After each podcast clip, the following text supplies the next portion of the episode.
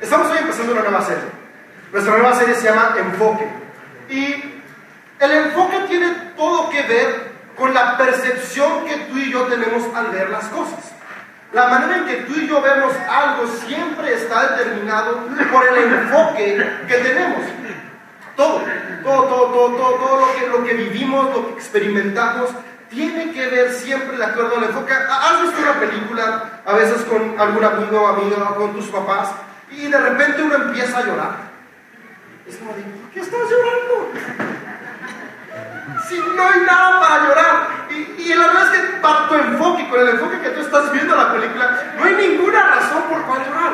Por el enfoque con el que tu amigo, tu hermana, tu novia, tu papá, quien sea que está a tu lado y que está llorando como cocodrilo, es porque él está viendo con un enfoque distinto. Porque tú y yo experimentamos situaciones similares Vivimos en un mismo mundo, atravesamos circunstancias parecidas, pero cada uno tiene un enfoque particular. Y el enfoque particular que cada uno de nosotros tenemos determina cómo actuamos ante las circunstancias que vemos.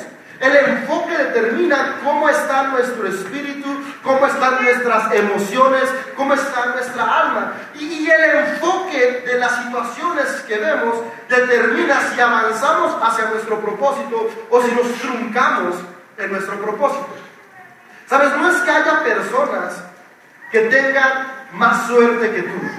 No es que haya personas que estén mejor calificadas que Dios dijo, a este le voy a echar 20 talentos y este no, no necesita. No, no, no, no, no. Dice la Biblia que nos dio diferentes, pero todos tenemos los talentos necesarios para alcanzar propósito. Cuando tú ves que alguien está alcanzando propósito en la vida y dices, ¿por qué él sí y yo no? La razón es el enfoque con el cual está viendo su vida. Y hoy quiero animarte y decirte que todos los que estamos en este lugar, y de hecho los que están fuera, cada ser humano que existe, tiene el potencial de alcanzar el propósito para el cual fue creado. Y el propósito es bueno, agradable y perfecto. Nadie fuimos creados solamente para existir. Nadie fue creado nada más para gastar oxígeno.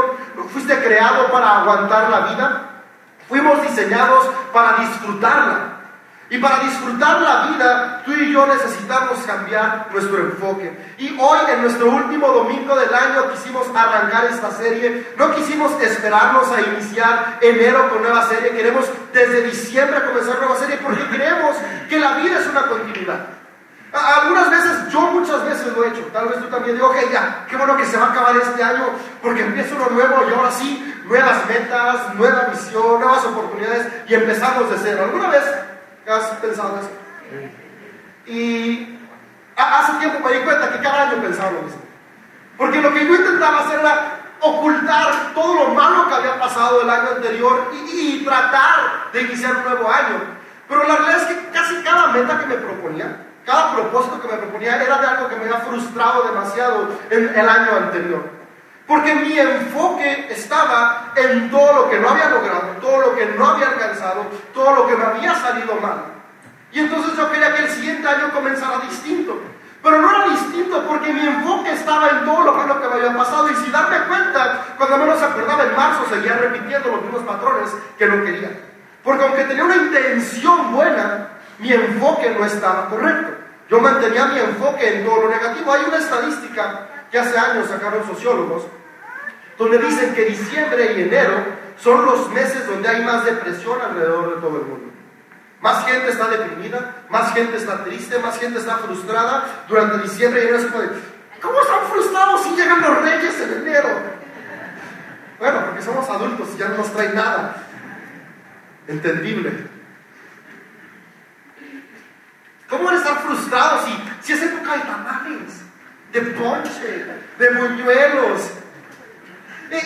pero estamos, eh, eh, están frustradas las personas alrededor del mundo, incluyéndome, y estamos incluyendo todo un momento en esas fechas, porque diciembre, siempre cuando cierra el año, es tiempo donde ves en retrospectiva todo tu año anterior. Y, y la mayoría de las personas lo vemos enfocándonos en todo lo malo que pasó ese año. Entonces es natural que comienzas con tristeza un año nuevo, porque estás viendo todo lo malo que sucedió atrás. Y, después el tercer lunes de enero está catalogado como el día más triste de todos los años. Y es porque el tercer lunes de enero a todos ya les llegaron las tarjetas de Coppel, todo lo que gastaste en los regalos que no tenías que dar.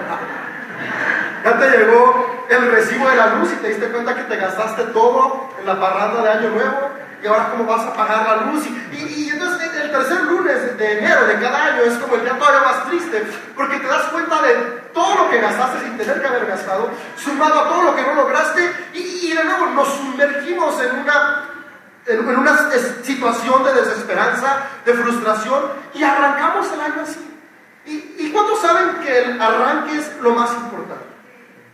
En, una carrera, cuando van, van a correr personas, el momento más importante y que determina mucho el final de la carrera es cómo está posicionada la persona para arrancar.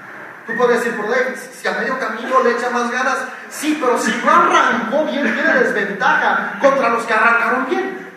Porque los que arrancaron bien posicionaron sus piernas de tal manera que tuvieron un impulso distinto que les dio una ventaja sobre los demás. Y la verdad es que a veces pensamos, ¿por qué si yo comencé el año con buenas metas? Comencé el año con buenos propósitos, no están llegando. Y, algo que al menos yo descubrí en mi vida y, tal vez pueda aplicarse a la tuya y por eso quiero compartir, tal vez porque estaba comenzando con el enfoque incorrecto. Aunque tenía buenos deseos y buenos propósitos, mi enfoque estaba muy negativo. Yo y yo deseo inspirarte y animarte a que juntos podamos salir de este lugar determinados a cerrar el 2019 con un enfoque correcto, no esperarnos a que empiece el 2020. Será nuestro 2019 con un mejor enfoque y comenzar, como dicen, con el pie derecho un año nuevo. Yo estoy expectante y creyendo que juntos 2020 será un mejor año que 2019. Y yo creo que durante esta serie vamos a ser llenos de herramientas que nos van a ayudar a alcanzarlo.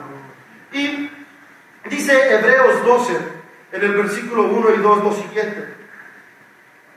Por lo tanto, ya que estamos rodeados por una enorme multitud de testigos de la vida de fe, quitémonos todo peso que nos impida correr. Especialmente, perdón, especialmente el pecado que tan fácilmente nos hace tropezar. Y corramos con perseverancia la carrera que Dios nos ha puesto por delante. Yo quiero hacer una pausa antes de continuar. Déjame decirte, 2000 años, el año 2019 está por terminar pero tu vida aún tiene mucho por delante. Yo hoy quiero animarte a que termina un año, termina un ciclo, termina una temporada, pero tu vida aún tiene mucho por lo que vale la pena seguir corriendo y seguir avanzando hacia el frente. Y sigue diciéndonos el autor de Hebreos, esto lo hacemos al fijar la mirada en Jesús, es decir, podemos correr la carrera expectantes de que hay algo por delante, de que aún hay un futuro, cuando podemos fijar nuestra mirada en Jesús, el campeón que inicia y perfecciona nuestra fe. Este versículo me llena de esperanza, porque al final de cuentas nos anima y nos reta cómo podemos tener un enfoque correcto. ¿Sabes? La vida es una carrera. Y, déjame decirte, es, es una carrera más tipo un maratón, no, no tanto es una carrera de velocidad. A, veces pensamos que la vida es una carrera de velocidad, especialmente cuando somos adolescentes y estamos en la juventud adulta en su primera etapa. Yo recuerdo que yo decía que a los 30 ya tenía que tener la vida resuelta. Cuando adolescente a los 30, ya la mansión, el Ferrari y el Porsche en la cochera, y una Harley Davidson 1200 también, y, la alberca olímpica casi casi nada más, yo no creía que a los 30 ya tendría la vida resuelta, pensaba que ya había, iba a terminar de tener seis hijos. Eso, decía, cuando tenía 18 todavía no sabía lo que metía. Ahora tengo dos y digo, cuenta como por 10. Y eso que la chiquita apenas tiene cuatro meses, ahora te voy a contar por 20 cuando tenga la edad de él. Y y quería correr porque pensaba que todo era muy rápido. Y, una carrera de velocidad se acaba así rapidísimo. Y, igual, pronto te das cuenta si ganaste o si perdiste. Y a veces pensamos que la carrera de la vida es de velocidad. Y como sentimos que ya se acabó y no tenemos el premio, pensamos que perdimos. Pero no, no, no. La vida no es una carrera de velocidad. Es un maratón. Es lento. Hay momentos en un maratón donde vas a ir trotando un poco más rápido. Pero hay momentos donde vas a ir a paso más lento porque la vida tiene temporadas. Y lo importante y lo que nos anima el autor de Hebreos es a que perseveremos en la carrera. Pero para perseverar en la carrera necesitamos un enfoque correcto. Y Dios a través de lo que inspiró al autor de Hebreos nos anima a que para que podamos llegar al final necesitamos cambiar nuestro enfoque y recordar que el enfoque correcto es poner nuestra mirada en Jesús. Y el enfoque está determinado por nuestros pensamientos. Y la verdad, no sé cómo seas tú, pero yo soy una persona súper distraída. Lo contrario a enfocado es distraído. Y yo soy una persona que se distrae con una facilidad increíble. Cuando estaba en la escuela decía nada más que era muy latoso. Ya ahora los niños eh, de, hoy, que, son como yo, ya tienen nombre de hiperactividad, déficit de atención, y quién sabe qué tantas palabras por ahí hay. Pero mi cerebro siempre está como corriendo. Corriendo en todo momento. Yo, puedo estar viendo una película y de repente pensando en otra cosa y ya no me di cuenta qué fue lo que dijeron. Y puedo estar platicando contigo y de repente sacar un tema que no tiene nada que ver con el tema y es como de, me estabas escuchando y yo como de, pues hace cinco minutos sí, pero hace como 15 me perdí. ¿Por qué me distraigo? Muy fácilmente, de verdad. Incluso ha habido días que estoy acá predicando y estoy como en el, tengo en mi mente la idea central y, y de repente, ¿qué iba a decir? Ya me perdí porque, porque, porque soy muy distraído, pierdo mucho el enfoque y cuando estoy trabajando, eh, eh, cuando, cuando hago mis trabajos me cuesta mucho trabajo porque fácilmente me pierdo. Un trabajo que a cualquier persona enfocada le tomaría una hora hacer, a mí me toma, no sé, cinco horas hacerlo. Porque prendo la computadora y en lo que prende ya prendí Facebook, ¿no? Ya se me fue Y le voy a poner el programa y en lo que se abre me acuerdo que tenía que hacer un trabajo ayer que no terminé y empiezo a hacerlo en lugar de saber que estaba. Y voy a la mitad y se me ocurre un diseño. Y digo, ah, vamos a tener una nueva serie y voy a hacer un nuevo diseño. Y, mi, mente va corriendo por todos lados y por ninguno al mismo tiempo. Y, algo que ha pasado es que hago mucho y no hago nada. ¿Ha oído un dicho por ahí que dice el que mucho abarca poco aprieta? Porque no hay enfoque, hay distracción. Y me doy cuenta que cuando quiero avanzar tengo que hacer algo. Tengo que proponerme, tengo que disciplinarme y mantener enfoque durante tiempos específicos. Remuevo distracciones, pongo una lista y, la tengo en, un post-it en, en el monitor de la computadora y pongo las cosas que tengo que hacer. Porque eso me ayuda a evitar distractores. Pongo el teléfono en modo avión o lo pongo en otro lugar y puedo avanzar durante una hora. Porque después ya me distraigo otra vez. Porque es mi manera de ser. Pero tengo que estar yo regresando constantemente el enfoque a mi mente. Porque fácilmente me distraigo. Y algo que he descubierto es que al final de cuentas todos los seres humanos somos distraídos en mayor o menor medida. Tal vez tú eres súper enfocado en tu trabajo. Yo conozco personas que se sientan y no se mueven hasta que terminan. Los admiro y quisiera algún día poder ser como ustedes. Yo no puedo hacer eso. Pero, pero hay otras cosas donde el enfoque se les va. Y en algo que me he dado cuenta que perdemos fácilmente el enfoque es en las circunstancias de nuestra vida. Fácilmente perdemos el enfoque del propósito que tenemos con las circunstancias que hay a nuestro alrededor. Y hay, hay algunas formas que pueden ayudarnos a poder tener enfoque correcto en nuestras vidas. ¿Sabes?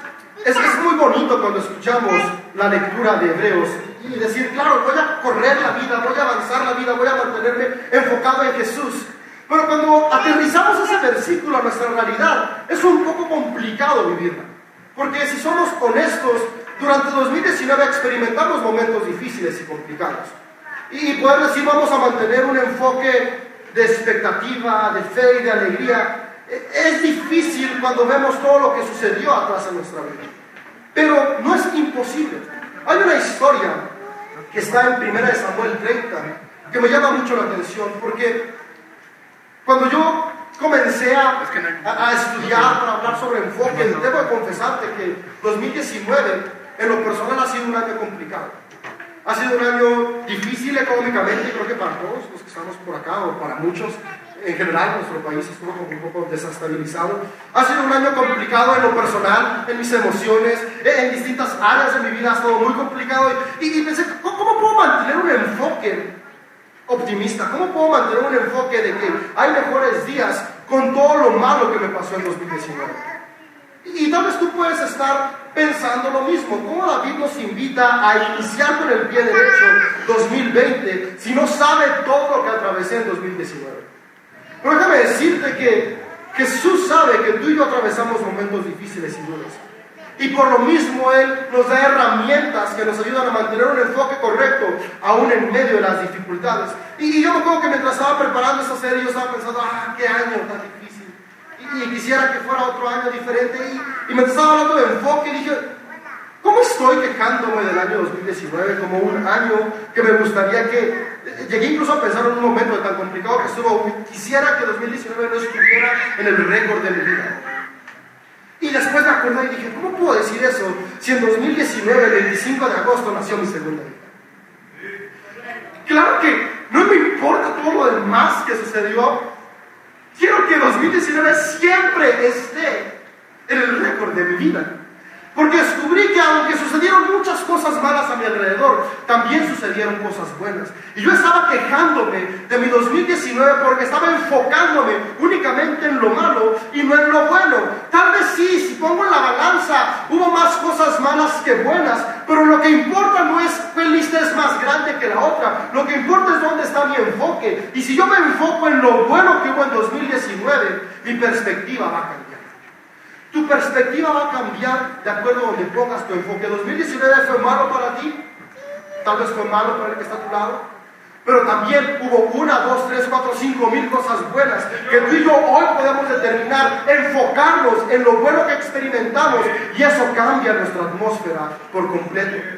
Y en 1 Samuel 30 hay una historia que puedes llegar a tu casa y leer, te animo a leerlo, yo te lo voy a platicar ahorita. Si piensas que te estoy echando como mentirillas, nada más para convencerte, pues léela en tu casa. Primera de Samuel 30. Y primera Samuel 30 nos habla de David. David es alguien de quien podemos aprender muchísimo a tener enfoque correcto en circunstancias difíciles. ¿Alguien ha leído Salmos alguna vez? Muchos de ellos nos demuestran cómo en momentos complicados Él siempre regresaba su mente y su corazón a Dios.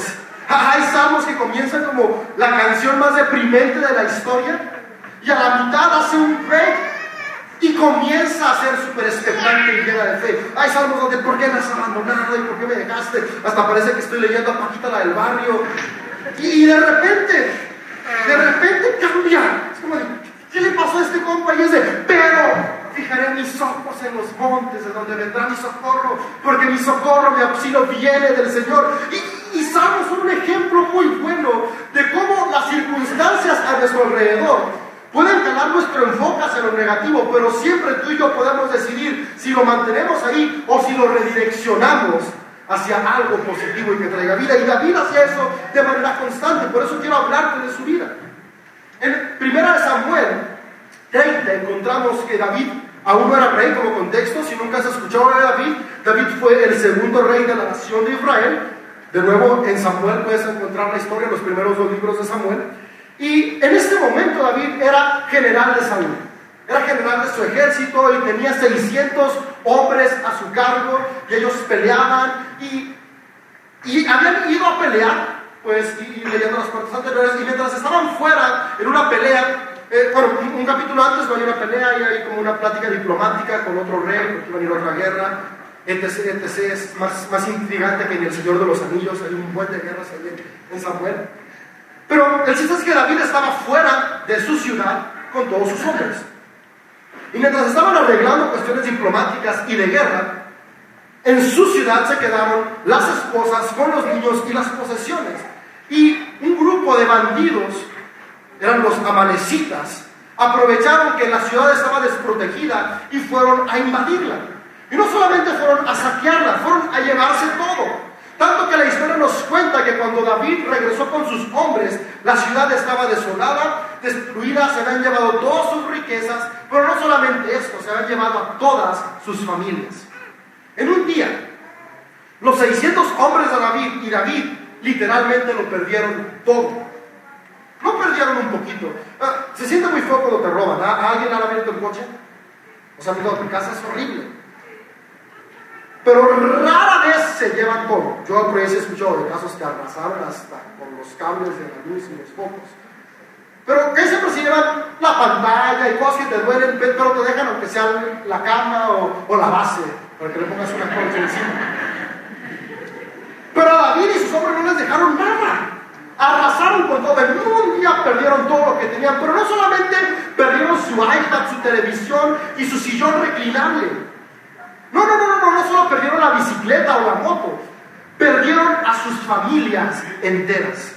No a uno o dos miembros de la familia. Dice que a todos se los llevaron. ¿Te imaginas lo desgarrador de ese momento? Yo no puedo imaginar. De repente un día regresar, que la casa esté vacía y que no estén ni mis hijas ni mi esposa. Y que después me digan, ¿sabes qué? Se las llevaron. Y no sabes ni qué va a pasar. Ah, eso es desgarrador. Y, te imaginas la atmósfera desgarradora, porque no fue una persona la que le pasó eso.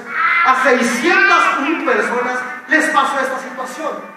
¿Te imaginas la atmósfera tan desgarradora que había alrededor? La frustración, la impotencia, el dolor. Era un momento difícil y duro. Y era tan duro y difícil que los hombres de David dijeron, ok David, estábamos fuera por tu culpa, así que el que tiene la culpa es David, hay que matar a David. Porque estos hombres comenzaron a poner su enfoque en la circunstancia difícil que estaban viviendo. Y cuando tú pones tu enfoque en las circunstancias difíciles, siempre buscas un culpable. Y estos hombres dijeron, ¿quién tiene la culpa de nuestro dolor? David. ¿Y qué vamos a hacer con David? Vamos a matarlo. Y dice que todos estaban confabulando para apedrearlo. Y en eso la reacción de David me sorprende un montón. Porque David decidió no hacer lo mismo que sus 600 hombres, enfocarse en la pérdida. David decidió cambiar su enfoque y tuvo un enfoque correcto. Y el enfoque de David quiero leértelo. En Samuel 31, perdón, 1 Samuel 36 dice lo siguiente. David ahora se encontraba en gran peligro, porque todos sus hombres estaban muy resentidos por haber perdido a sus hijos e hijas y comenzaron a hablar acerca de apedrearlo. Pero David encontró fuerza en el Señor su Dios. Puedes leer junto conmigo esa última parte, pero David encontró fuerza en el Señor su Dios. ¡Wow! En el momento más difícil de la vida de David y de las personas que estaban a su alrededor, David decidió que su fortaleza, su enfoque iba a ser el Señor y no su alrededor. David ni siquiera se enfocó en que sus antes amigos ahora querían matarlo. David se enfocó en el Señor. Y me gusta que personas a lo largo de la historia, desde el primer siglo, han estado estudiando la composición de la Biblia y han estado estudiando dónde, encajan los salmos que escribió David a lo largo de su historia. Y, han encontrado que el Salmo 34 encaja justamente después de esta parte. Justamente cuando David perdió a su familia, dice la Biblia que su esposa, dos de sus esposas y sus hijos se habían ido, justamente cuando David estaba peligrando por su vida porque los que antes eran sus amigos ahora lo querían matar, justamente donde David estaba viendo que la ciudad que él tenía control sobre ella estaba destruida, David escribió el Salmo 34. Cuando yo leo el Salmo 34, la verdad me imagino a David en laureles. Cuando yo lo leí por primera vez y, a lo largo de mi vida, la mayoría de las veces, yo pensaba que David estaba en su castillo, con una piña colada a un lado, unas aceitunitas al otro, con un jamón serrano, y escribiendo ese salmo. Le habló hacia a, uno de sus sirvientes, hey, ven, tráete el iPad y una grabadora que vamos a escribir una canción y ahora los que traigan un pianito y ahí sentadito con su piña colada empezaba a decir, ay, se me ocurre en este momento alabar al Señor. Claro, alabaré al Señor en todo tiempo, con mi piña colada, no aire acondicionado, con un montón de sirvientes. En cada momento pronunciaré sus alabanzas. Y, y la verdad, yo así lo imaginé mucho tiempo. Pero la realidad es que David escribió este salmo. David dijo, alabaré al Señor en todo tiempo, justo después de que experimentó lo que leímos en primera de Samuel 30.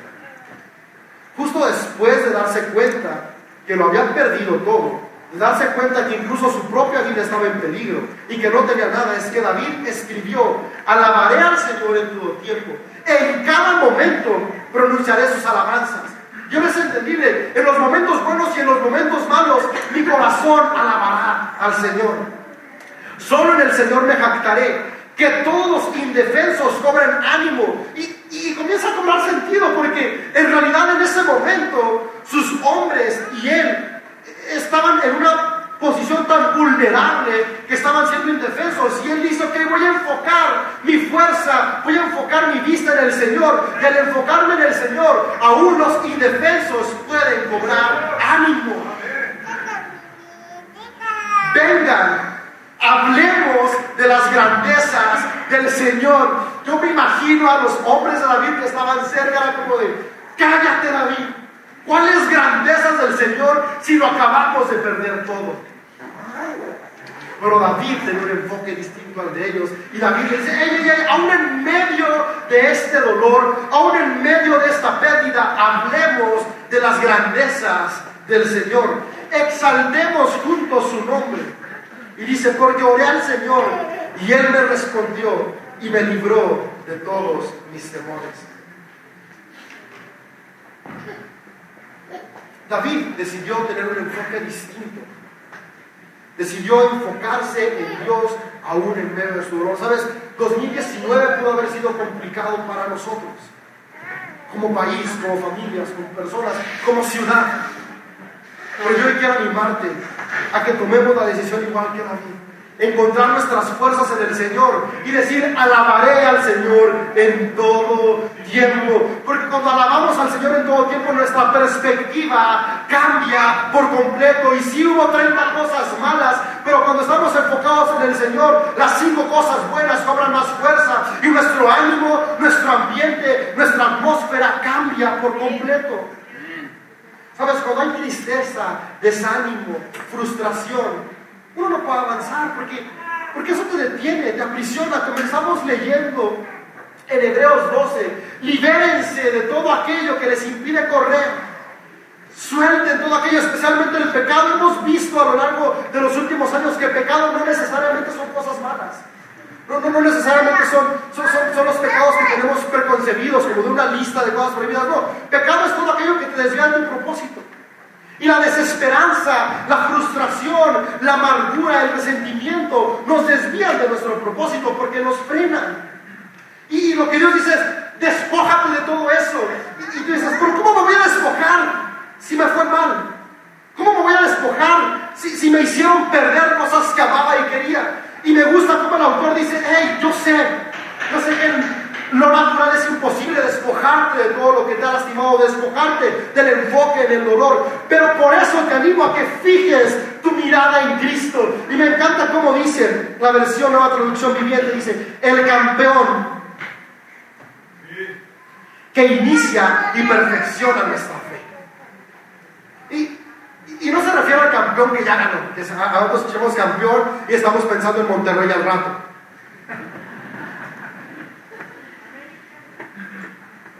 Vamos a orar. Un momento, todos juntos, ayúdenme para que haya una liberación a todos los americanistas que están en este lugar. Nada, es broma. Dios los, Dios llama a nuestros enemigos. ya me perdí, ya ven, estoy bien distraído. Ya me fui de donde estaba. Ah, él estaba en campeón, vemos que, Jesús es, el campeón que perfecciona e inicia nuestra fe. Y al campeón que se refiere a Hebreos es a alguien que lucha y pelea por ti. Sabes, e, e, en la edad media en la época de Jesús, cuando iba a haber un combate entre nobles, era como de, pues los nobles no se iban a manchar sus uñas ni a maltratar su traje Gucci. No, no, ellos tenían un campeón, un campeón era un guerrero que peleaba en su nombre. Si has visto alguna película del tipo eh, medieval, de caballeros, así, has visto cómo siempre había un campeón que peleaba por el rey o por el príncipe o por el señor feudal. Y este hombre, o mujer en algunas otras series, que también hay algunas series donde había mujeres renegadas que ya estaban peleando por la igualdad, eh, peleaban en nombre de alguien y tenían una victoria en nombre de ese alguien. Yo recuerdo hay una serie que me gustaba ver mucho, eh, donde había un, señor feudal que era muy enanito y no podía pelear. Eh, y lo habían condenado a muerte, porque lo estaban acusando de algo que él no había cometido. Y lo habían condenado a muerte y la única manera de salvarse era juicio por duelo. Y el juicio por duelo es que él iba a pelear contra algún guerrero para poder Si ganaba, pues salvar su vida y si perdía, pues ya su sentencia era la muerte. Y este hombre dice, ok, voy a pelear pero con un campeón.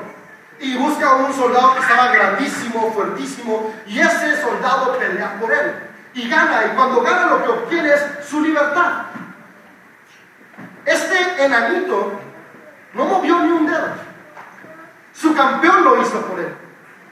Y la Biblia nos dice que cuando nos enfocamos en Jesús, Jesús es nuestro campeón. Jesús pelea por ti. Él es el que inicia y perfecciona tu fe. Pero Dave, no puedo tener fe en estos momentos. No te preocupes, la Biblia dice que si tú pones tu mirada en Jesús, Él es tu campeón que va a poner fe en tu corazón, aun cuando no pueda haber fe en tus fuerzas pero no puedo tener optimismo hoy para ver un enfoque bueno en lo que viene. No te preocupes, tú ve a Jesús y Jesús es tu campeón que va a poner optimismo en tu corazón porque Él es quien pelea por ti, Él es quien pelea por nosotros, Él es el campeón de nuestra fe. No estamos solos. Eso es lo importante del enfoque. Cuando nos enfocamos en nuestro problema, nos vemos solos. Pero cuando nos enfocamos en Jesús, nos damos cuenta que Él está en nuestro lado, aún en el momento más triste y más doloroso de nuestros días. Y si Él está con nosotros, ¿quién contra nosotros?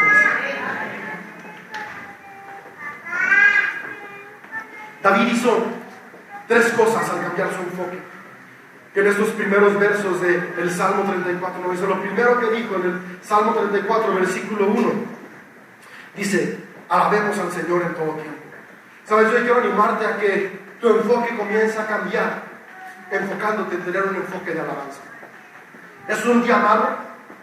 Vamos a alabar al Señor.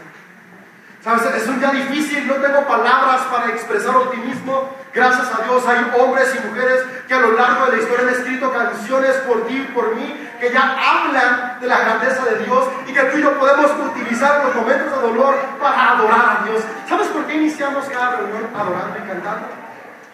No porque queremos tener un momento previo para que lleguen todos y después escuchen la predicación. No, no, no. Comenzamos adorando porque la música tiene el potencial de transformar atmósferas. Y una atmósfera de fe y expectativa cambia corazones. ¿Sabes? Cuando tú decides alabar aún en medio del dolor, tu atmósfera cambia. Yo lo he experimentado. Ya es que estoy frustrado, triste, incluso hasta puedo sentir amargura porque soy tan humano como tú y como todos los que están alrededor del mundo. Comienzo a cantar. Y, hay una diferencia, yo he notado, yo hay días que me siento frustrado y pongo mis audífonos y empiezo a oír música, y empiezo a oír alabanzas. Y a veces funciona y a veces no, incluso ve hasta me frustro y me lo quito, y, porque como soy tan frustrado empiezo a escuchar los gallos del que estaba cantando, y ahí se equivocó, y ahí hubiera acabado mejor esta otra armonía. Porque la invitación no es escucha alabanzas. La invitación es alaba a Dios. Tiene una diferencia muy grande a cuando yo decido que yo voy a comenzar a cantar. No, no voy a escuchar, voy a cantar yo. Y cuando yo me he puesto a cantar y adorar a Dios, noto cómo, no al principio, pero después de un tiempo, mi perspectiva, mis emociones mi atmósfera Y la frustración empieza a bajar. Y el enojo comienza a descender. Y la tristeza empieza a descender porque estoy declarando que Dios es bueno, que Dios es fiel, que su amor a mí me sostendrá, que aunque pase por el valle de sombra y de muerte, no temeré porque Él estará conmigo. David puso un enfoque de alabanza.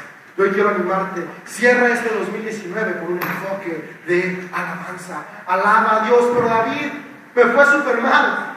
Alaba a Dios, a David el rey también le estaba viendo súper mal. Pero aún así él decidió tener un enfoque de alabanza.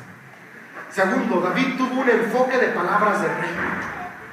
¿Sabes? Cuando tú y yo tenemos el enfoque en nuestra situación negativa, nuestras palabras son negativas. Ay, ya me enfermé, mi enfermedad, y me voy a morir, y todo está mal, y por qué a mí, por qué no al de al lado. ¿Sabes? Yo, no veo a David en la historia diciendo, Dios, ¿por qué se llevaron a mi familia? ¿Por qué no fue la de? Saúl es un rey que no te ama. Yo te amo, ¿por qué a mí? Y es que cuando nos enfocamos en el problema, eh, eh, empezamos a, quejarnos y frustrarnos. Y la verdad no te culpo porque yo estaba ahí. Y si David lo hubiera hecho, tampoco podríamos culparlo porque es humano y es natural. Es natural frustrarnos en medio del dolor. Pero tú y yo podemos decidir, nos quedamos en ese enfoque o lo cambiamos. Yo creo que David lo sintió, pero no lo expresó. Él decidió que sus palabras fueran palabras de reino y dice, engrandezcamos, hablemos grandeza acerca de Dios. Quiero leerte cómo dijo, literalmente. Hablemos de las grandezas del Señor. Ah. Hablemos de las grandezas del Señor. Es palabras de reino en nuestra boca. Cuando tú y yo hablamos las grandezas del Señor, nuestro entorno cambia. Y en lugar de decir mi enfermedad es la enfermedad. Y, cambia ahora lo que es, es mi, mi sanador, es Jesús. ¿Ves la diferencia que hay de estar enfocado en las circunstancias, estar enfocado en Jesús? Si estoy enfocado en las circunstancias es mi problema. Pero si estoy enfocado en Jesús es mi ayudador. El problema que está a mi alrededor, porque no vamos a ignorarlo, no estoy invitando a tápate los ojos. No, no, no, no podemos ignorarlo. Estamos pero cambio mi enfoque. Ya no es mi problema, ya no es mi enfermedad, ya no es mi dolor, es el dolor, el problema, la enfermedad que está a mi alrededor y ahora es mi sanador, mi proveedor, mi ayudador, mi padre, mi restaurador, mi Señor, mi salvador, mi padre, quien me protege, quien me cuida. La perspectiva cambia. Hablemos la grandeza del Señor. Y es que lo que tú y yo hablamos se engrandece. ¿Te has fijado que a veces hay un problema chiquito y no dejas de hablar y ya es un problemón? A veces lo que tenemos que hacer es callarnos un poquito y comenzar a alabarnos. Dejar de hablar de nuestro problema, dejar de hablar de la circunstancia alrededor, cambiar nuestras palabras y hablar palabras de Dios. Yo sé que no es fácil. Yo sé que depende de las circunstancias que atraviesas, son distintas, pero por eso quise utilizar una circunstancia de un hombre que sufrió mucho y que aún en medio de ese sufrimiento decidió hablar palabras del reino, engrandecer al Señor. Porque entre más engrandeces al Señor, más empequeñecen los problemas alrededor. Entre más engrandeces el nombre de Cristo, más pequeño e insignificante se ve la situación que está a tu alrededor. Porque Cristo toma fuerza. El siguiente enfoque que David tuvo es que tuvo un enfoque de gratitud. Y, en este enfoque de gratitud es que David fue tanto agradecido como profeta. Porque David no estaba en medio del problema. Pero David cierra el, verso 4 del Salmo 34 con las siguientes palabras. Y dice, oré al Señor y Él me respondió, me libró de todos mis temores. Si tú sigues leyendo el Salmo, te das cuenta que más adelante vuelve a hablar de la frustración que estaba sintiendo en ese momento. Por eso podemos darnos cuenta ahora que aún no sucedía lo que él esperaba. Cuando él escribió, oré al Señor y él me respondió y me libró de todos mis temores, David aún no recuperaba a su familia. David aún estaba siendo amenazado de muerte. Pero David tuvo un enfoque de gratitud y un enfoque profético. David se acordó que hace años atrás Dios lo había librado del oso y del león cuando cuidaba de ellas. David se acordó que años atrás Dios lo había librado de que su suegro lo quisiera matar. Aquí si alguien tu suegro te quiere matar, a David también lo quiere matar y Dios lo libró. Dios también te puede librar.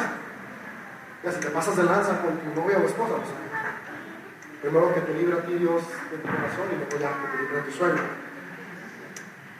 Pero David estaba diciendo, oré al Señor y Él me respondió y me libró de mis temores, porque se acordó de lo que Él te había hecho.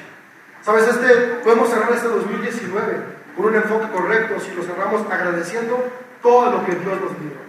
Es decir, por eso no me libró de esto, de esto y de esto. Ok, pues sí te libró de aquello y de aquello. Donde ponemos nuestro enfoque, cambia nuestra perspectiva. Enfócate en lo que Dios hizo. Pero David también estaba hablando proféticamente. Estaba diciendo, hoy me siento desprotegido, hoy tengo miedo, pero oro al Señor y declaro que Él ya ha hecho lo que espero.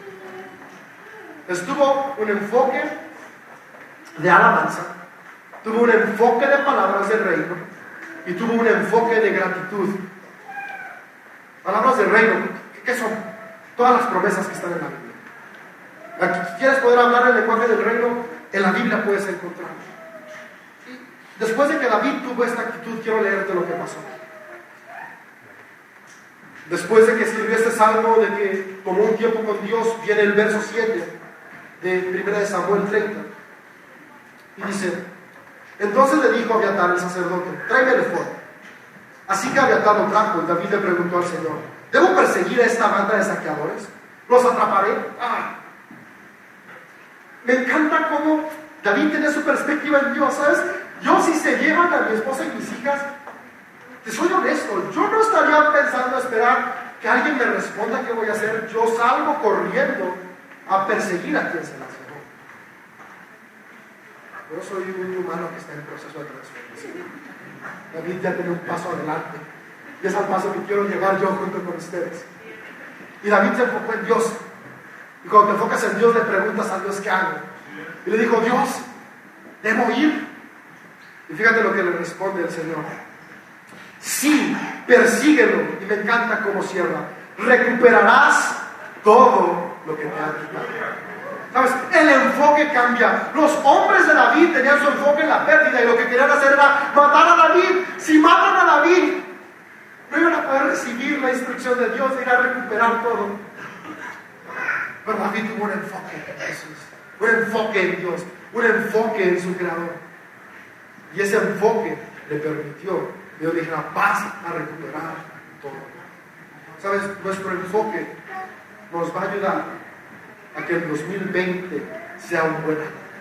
Comencemos un año con un enfoque de reino. Y cierra esta historia en 1 Samuel 30, 18, 20. Así que David recuperó todo lo que los amalecitas habían tomado y rescató a sus dos esposas. No faltaba nada, fuera grande o pequeño, hijo o hija, ni ninguna otra cosa que se habían llevado. David regresó con todo. También recuperó los rebaños y las manadas y continúa la historia. David recuperó todo. Pero en el inter de que lo perdió todo a que lo recuperara todo, tuvo que haber un enfoque correcto. Antes de recuperarlo todo, David alabó.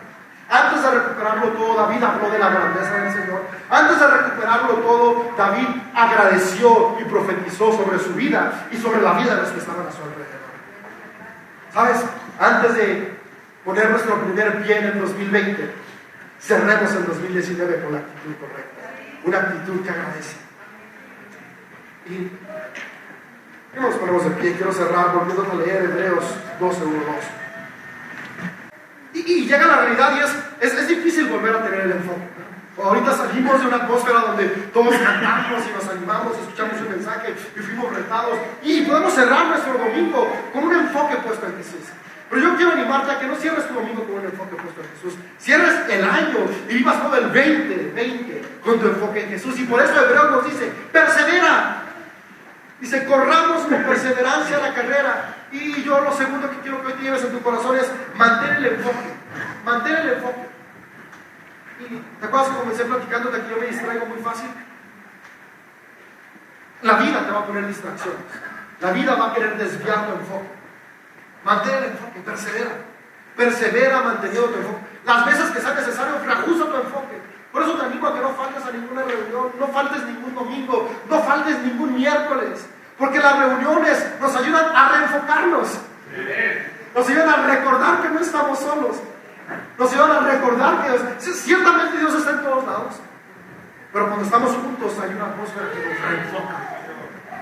Que este año no te pierdas ninguna de las reuniones que quedan, es decir, la de martes, que te reenfoques. Y proponte en 2020, no voy a faltar a ninguna reunión porque quiero mantenerme enfocado. No voy a dejar de tener devocionales personales porque quiero mantenerme enfocado. Voy a leer mi Biblia, estudiarla, orar porque quiero mantenerme enfocado. Persevera manteniendo tu enfoque. Y por último, quiero animarte a que ese enfoque siempre sea Jesús. Siempre sea Jesús. Fija tu mirada en Jesús.